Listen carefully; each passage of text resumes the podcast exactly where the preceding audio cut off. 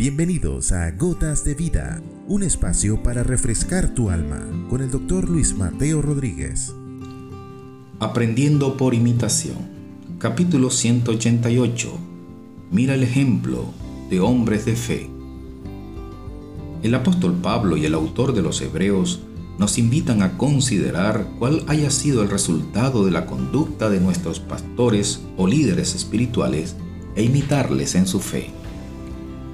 Así como Pablo llegó a ponerse como modelo de seguimiento al hacerse un seguidor del Maestro, nos hace dirigir la mirada sobre aquellos que como Él se conducen de acuerdo con la palabra de Jesús y el fundamento de los apóstoles, porque como en aquel entonces, también hoy hay tristemente muchos que usan los principios cristianos para engañar, señalando el apóstol que su Dios es el vientre y su gloria su vergüenza, pensando siempre en lo terrenal. Nos invita a escudriñarlo todo y a retener lo bueno, y a no dejarse engañar por toda moda de doctrina o filosofías humanas, puesto que conducen a la perdición y no a Cristo. La gota de vida para hoy es que, de conseguir en tu líder un verdadero seguidor de Cristo, ¿cuáles serían las razones para ser como es?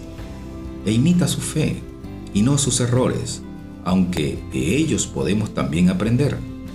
Nunca perdamos de vista que el modelo original es Jesús, que hay discípulos que se parecen en su vida y conducta a su Maestro, pero el primero es perfecto los demás estamos en proceso.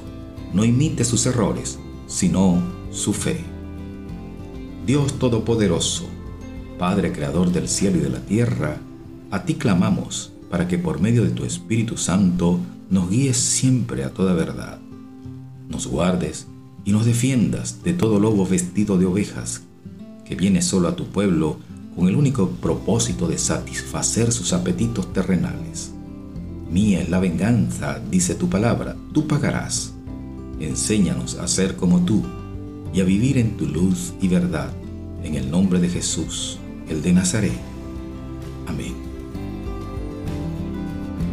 Has escuchado Gotas de Vida con el doctor Luis Mateo Rodríguez. Contáctanos a través de nuestro correo electrónico ccclarocaviva.gmail.com o a través de nuestras redes sociales. No te pierdas nuestro próximo capítulo, Gotas de Vida.